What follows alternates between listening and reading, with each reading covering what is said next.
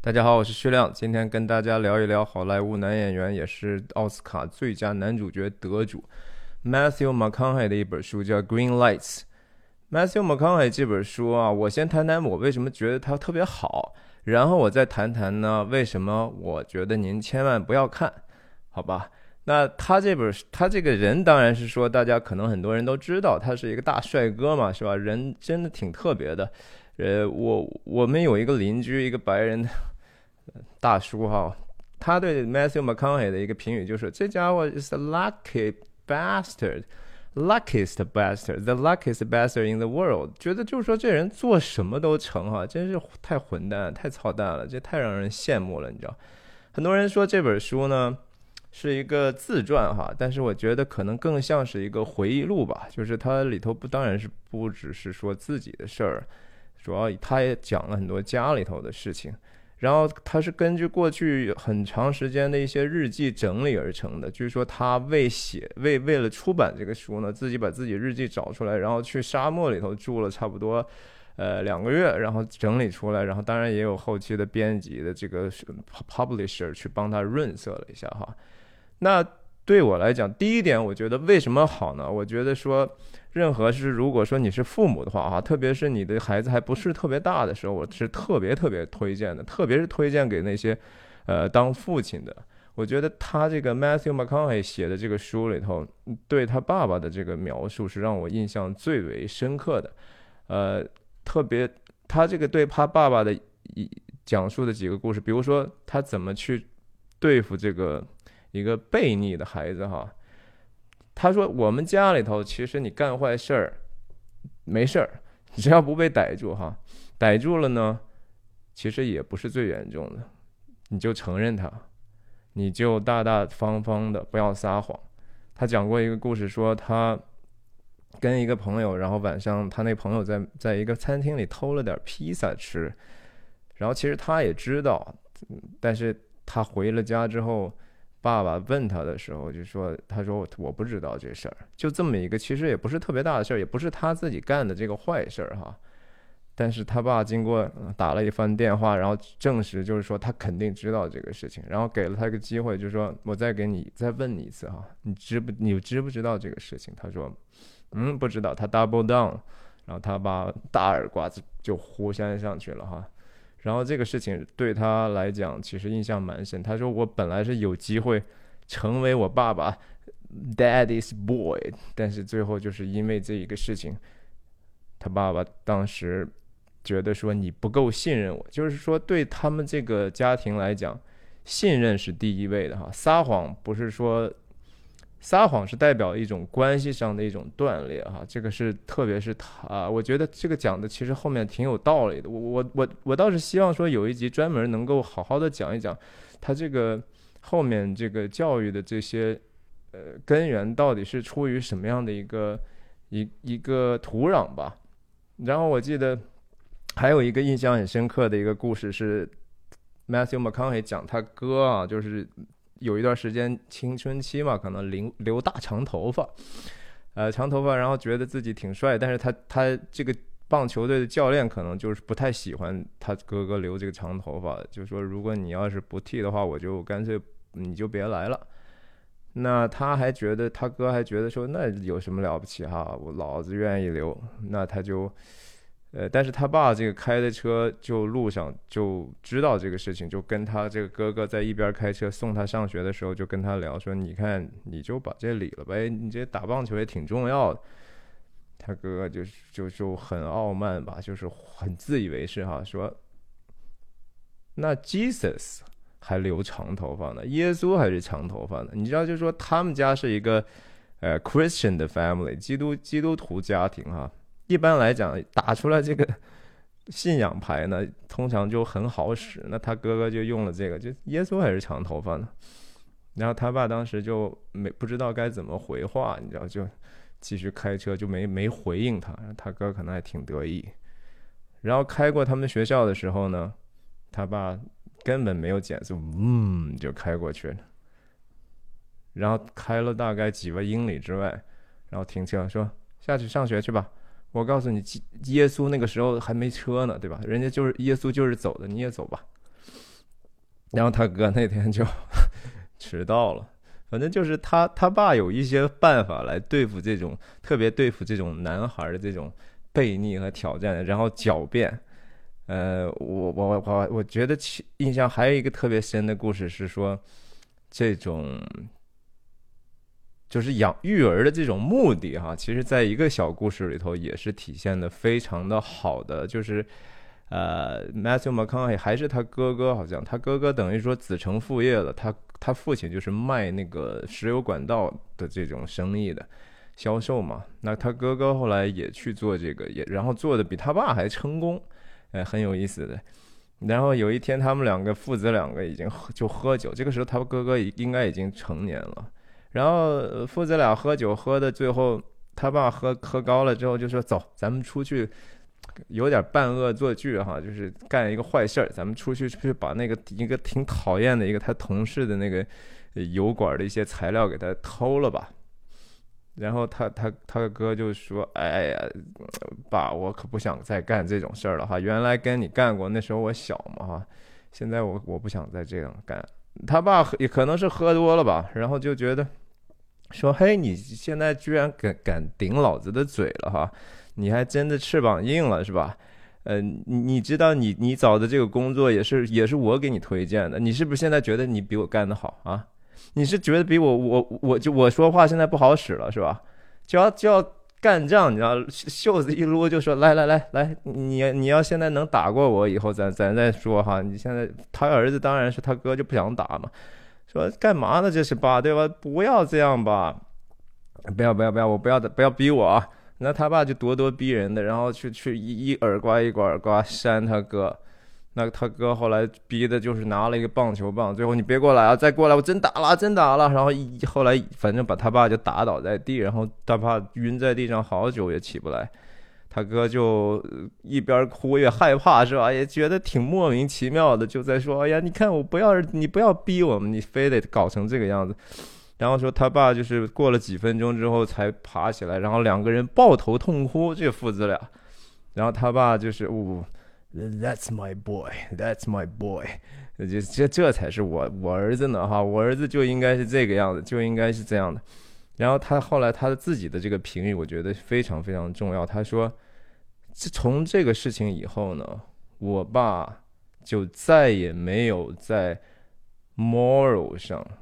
在没有去挑战他，没有从从道德上去挑战他，没有从 philosophical 就是哲学上和 physical。就是他这个事情让他爸爸意识到，就是他哥已经长成一个真正的男人了，然后他们从此以后就平等了，他们从此以后就是哥们儿了，就是朋友了。他爸再也不会去在这个这些事情上去挑战他哥了，因为就是说父子的这个关系哈，从从一个我我要去帮助你，我要去管你，我要去给你一些指导，到最后。变成就是 OK，我儿子现在真正是翅膀硬了，而且他和我是道德上没有任何我需要可以教给他的东西了。其实这个恰恰是我觉得说基督徒家庭如果是信仰纯正的话，这就是育儿育讲养育子女的目的哈。我们养育子女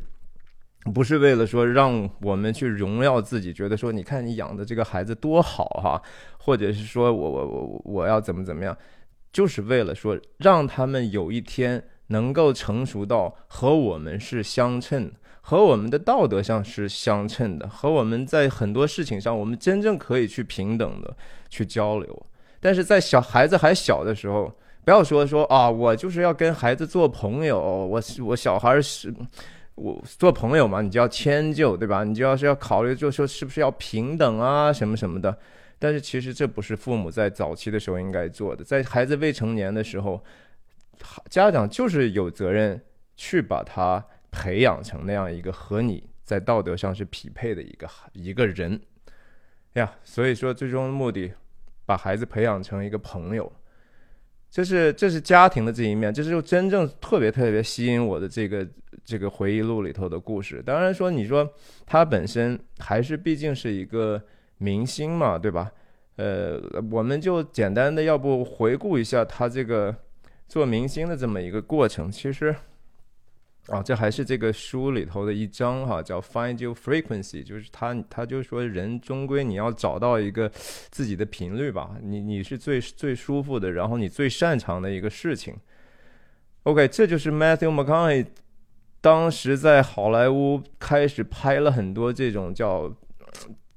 就是他们叫 type casting 哈，好莱坞有一个就是根据你的类型去去给你一些角色，这是一个工业体系里头必然会出现的一个情形。所以 Matthew McConaughey 在成名之后，有相当长的一段时间内，他每次老是能接到这这样的角色，然后其他类型的角色就少了。这是什么样类型的角色呢？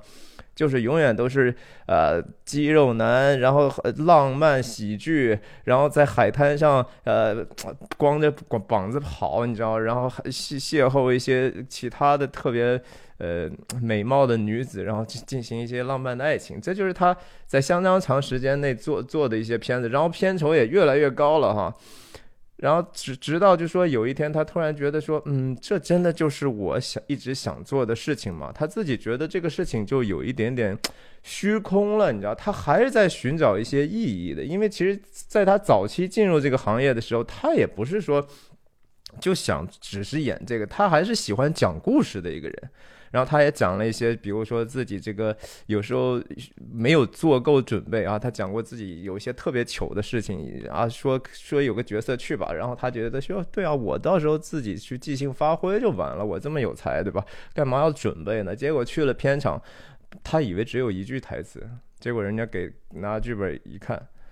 一页、两页、三页，三页台词，monologue，一个独白，长长段的独白。而且是西班牙语的，不是英语啊。他的那个西班牙语虽然说他会说，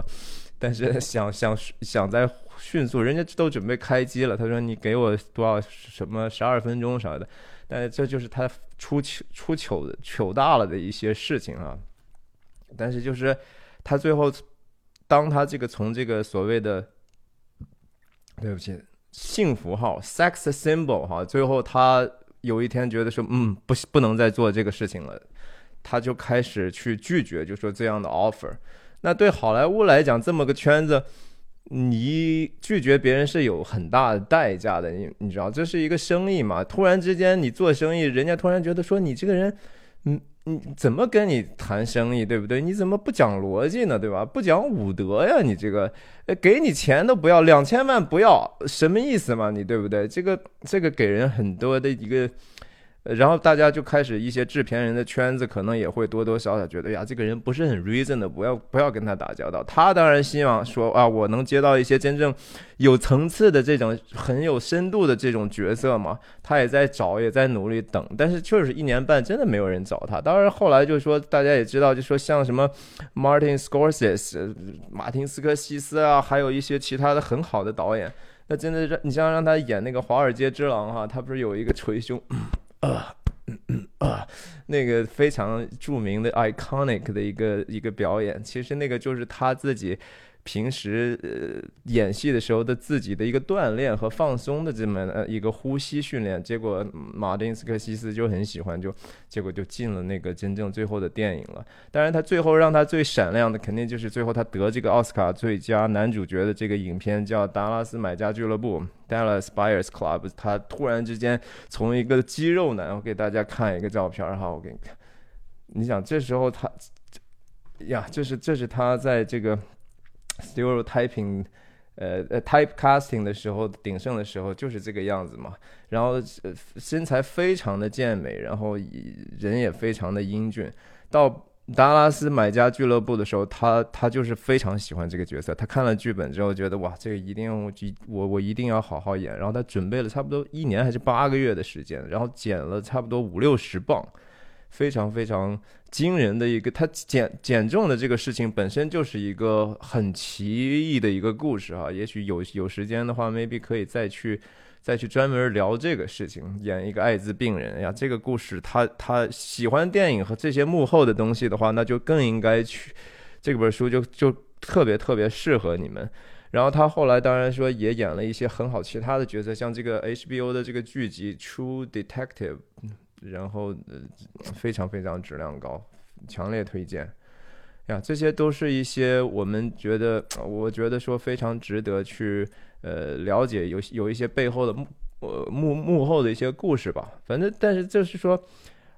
他这个终究是感觉他回忆这些事情，其实是为了呈现一些意义感吧。就是他他做事情不是说只是说我开心就好了，只是说赚钱就好了，他他还是在寻求一种意义。然后第三第三点，我觉得特别值得推荐的是，是因为它里头有强烈的一个基督教信仰的一个底色在底在里头哈。就是说，他觉得为什么上帝会使用他，或者说上帝是怎么样带领他，让他成为现在的他的。然后当然有很多地方非常的拉仇恨哈，这个东西听起来非常的让人嫉妒和气愤。你比如他写了一句话，呃，他说。I have a lot of I have a lot of proof that the world is conspiring to make me happy。就是说，整个这个世界感觉起来，他们就是合谋起来，整个世界在合谋，就是就是要让我很快乐哈。他真的是什么能，好像什么都得到了，想干什么都干成了。他最后这个书里头最后的是一个 ending 的一个 chapter 哈。他这个讲到就是说，当他翻回过去的日记的时候。是在当他刚去拿到第一个上镜角色的时候写的一个日记，他当时写了一些自己的心愿，然后他写到就说啊，我要经常和哥哥和妈妈保持联系，然后我我要我要一定要找一个呃适合我的女人在一起生活，然后我要怎么怎么样怎么怎么样，然后甚至说我要得一个奥斯卡奖。这 你这听的是不是觉得特别神奇哈？他自己都可能都忘了，他他自己都忘了他写过这样的一个一个愿望的一个列表，结果就全部实现哈。但是他还有一点，我觉得是非常对我这个基督徒来非常听起来非常 inspiring 的，就是说他其中有一条叫是与上帝与神保持良好的关系，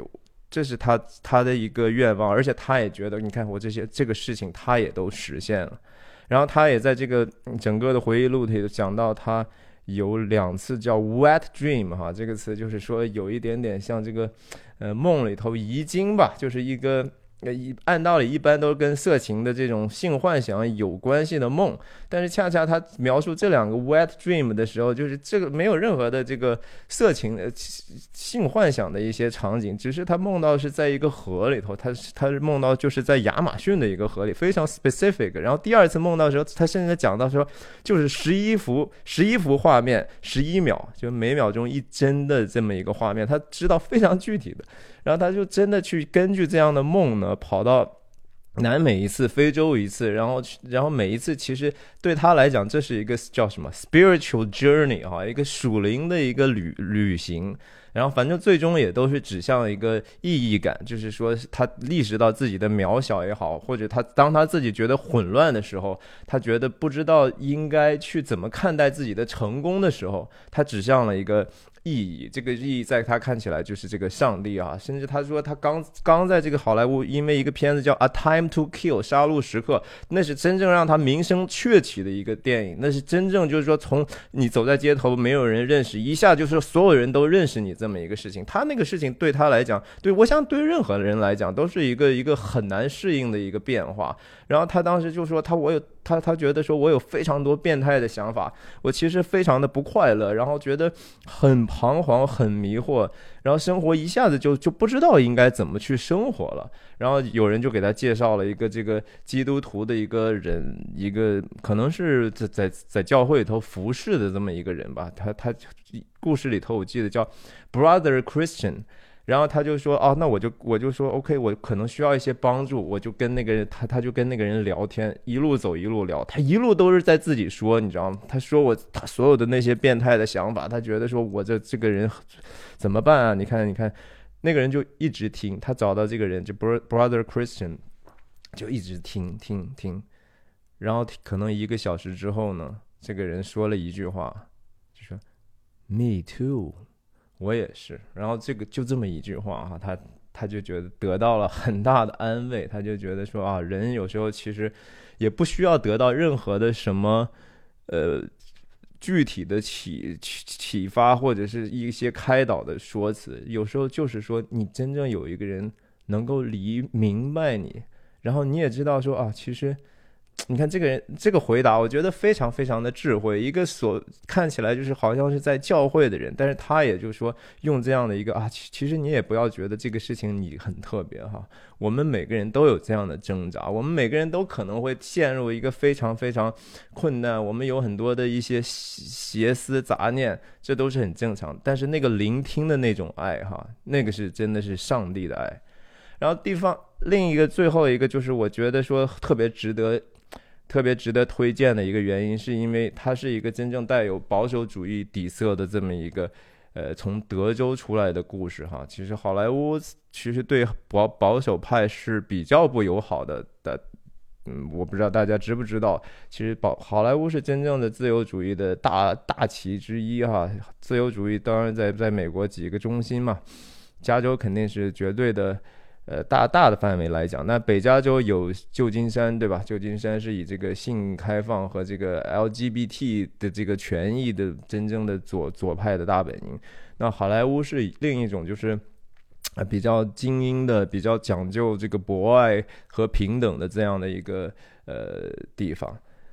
那我我我就觉得说，德州这个他这个 Matthew McConaughey 后来。当然，他一直在德州长大，然后他后来从好莱坞搬走，哈，搬回到这个德州的著名的这个现在非常火爆的一个 town 叫 Austin，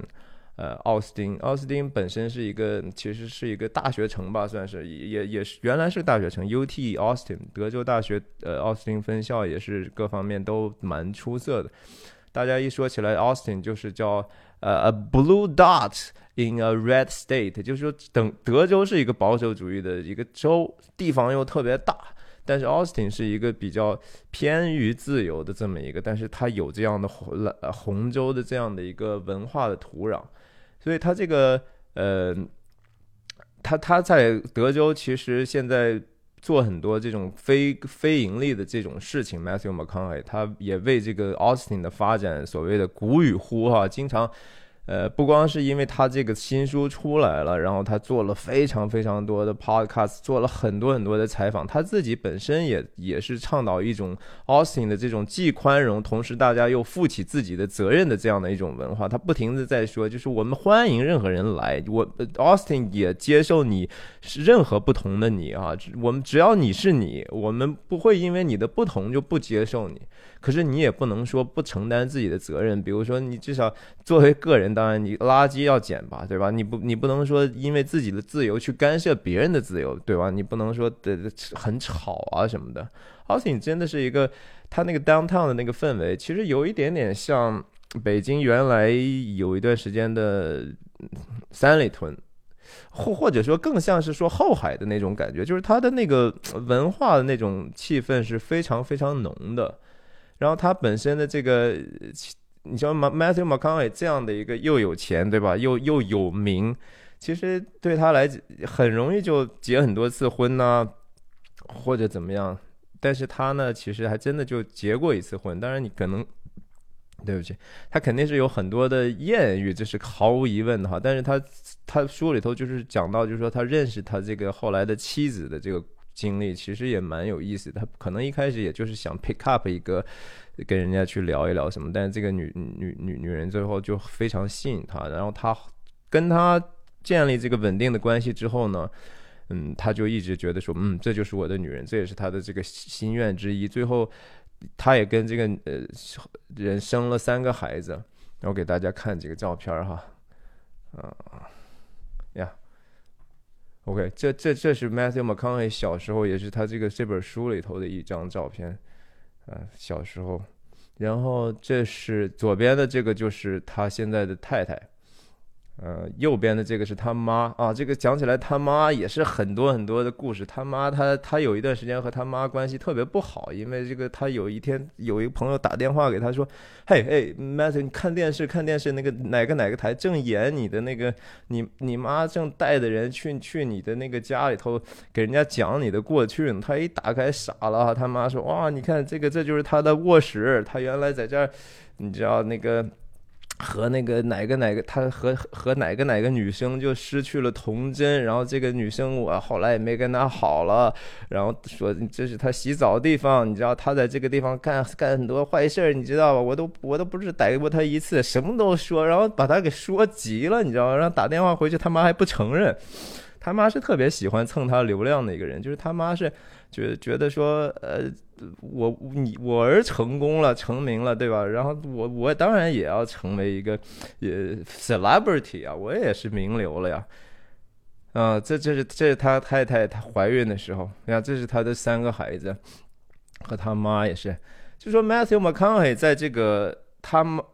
他他有了三个孩子时的时候呢，其实当时。也还没有跟他太太真正的去结婚，只是一个在一起同居。他觉得没有必要，你知道吗？他觉得说我们不需要一定要这样做。但是他有一个孩子，就就就有一天问他说：“为什么妈妈那个 last name 就是他的姓没有跟你呢？是吧？”他说：“因为我们还没有结婚呢呀。”那他那个孩子就说：“为什么不结婚呢？”这个问题一下子问到，就说对啊，他说我，他仔细想了想，他他觉得说呀，如果说原来不需要的话，那我现在看是看起来这个事情是一个必须要做的事情。呃，我我我觉得这个 family man 的这一个特点哈，从他这个父母的影响，有他有大量的篇幅去讲他妈他爸那个相爱相杀的过程，非常的精彩。我我觉得说，呃呀，如果说。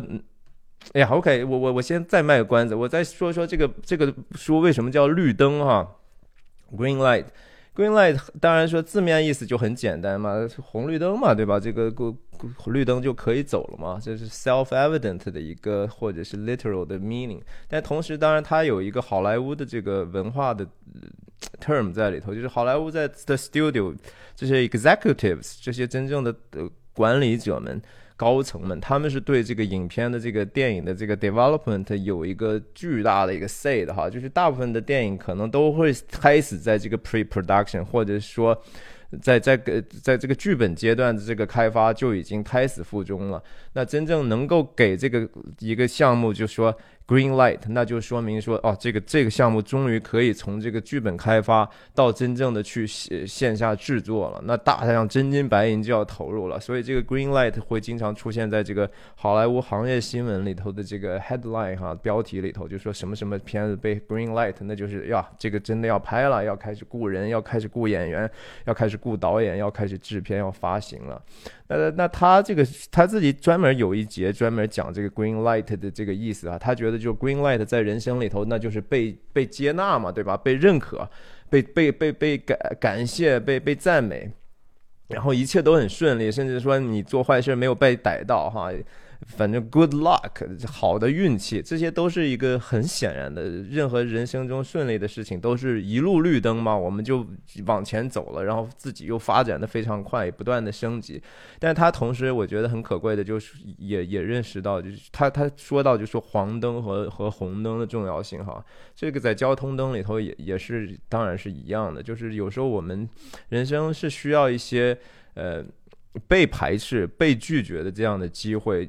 迫使你停下来。然后有时候我们是需要休息，我们有时候需要去调整自己的状态，有时候去去要做一些准备，有时候需要一些反思。然后总体来讲说，我们是需要一个耐心，然后也然后同时保持着一个警惕哈，你还是需要看到，就说什么时候可以去加速。嗯，就就是一个关于呃。呀，一个人生的基本的一个简单的哲学，我觉得他起这个名字，呃，主要是因为这个好莱坞的这个 reference。那最后就跟大家说说这个关子，就是为什么这些你说了这么多好的地方，为什么不推荐看呢？哈，我就觉得说是因为主要是我是听的这本书，因为是有个有一个有声书哈，在这个亚马逊的一个 app 上，你是可以听到的。是由他自己念的嘛？他自己就是呃，甚至这不算是念了哈，这是一个表演，因为他本身是一个演员，你知道，他他有各种各样的抑扬顿挫，他那个笑声呃很有意思，然后他有关键他还有他还有德州的很多的模拟，比如说他他爸爸他哥哥他们说话那种德州口音很特别，所以说我觉得听的话肯定比看是。呃，要多了很多内容的，这些故事都是他自己经历的，他一定知道当时他用一个当时模拟当时发生的这个场景那个语调去把这个表演出来。我我我觉得一定是比那个看书能多出来不止一层的一些内容。然后他这个节奏啊，包括就说你也有助于去理解很多这种情境吧。所以，我我觉得他这个重现是非常非常的有意思的。中间你只有听，可能才能听出来一些觉得忍俊不禁的一些地方啊。甚至说他在他这样一个有有表演欲望也比较有磁性的声音里头，你你光听他那个 acknowledgement，也就是说致谢呀什么的，他都故意就说用有有意识的去去去把他自己的 performance 放进去啊。总之来讲，就说我觉得这个书。他提倡的是一个，就是说你你应该是先先懂得规则，再去打破规则。然后你要是想有创造，你就首先得得有限制哈。那个创意永远都是在限制当中才能做出来。如果给你所有的自由的话，你就迷失了。嗯，就和拍电影一样，拍电影其实为什么很多时候就是要要有这样的创意，是因为就说实现起来非常的困难。比如说一些场景，本来但是在你制作费用有限的情况下，你不可能说，哎呀，所有的东西我们都按原原来的复制，对吧？你战争片，我我们难道要复制一个城市被摧？摧毁吗？不可能，所以就要各种各样的，在一个 budget 和和成本的考虑之下，怎么去让人相信，怎么去营造这样的一种真实的东西，这个恰恰是一创意的真真正的一个动力。所以他就是说，先学规则，再打破规则；先有约束，再有创意；先保守，再自由。哈，你你得必须得让自己的生活是有 anchor 的，你你的生活不能说完全一团混乱，那样你不会得到自由，你只会是说慢慢的失去自由。所以圣经里头也说哈，就说主的灵在哪里，哪里就有自由哈。这个这个听起来可能我如果说您还没有信信耶稣基督的这个信仰的话，您可能觉得说这什么意思啊？但是如果说你真的去看一看，我相信你还是能至少能得到很多的启发的，好吧？我我觉得说，就今天可能就分享到这儿吧。我希望说大家能够喜欢我的内容，然后点赞，然后订阅我的频道，点小铃铛，能够得到及时的通知。也欢迎您分享我的内容，好吧？谢谢大家。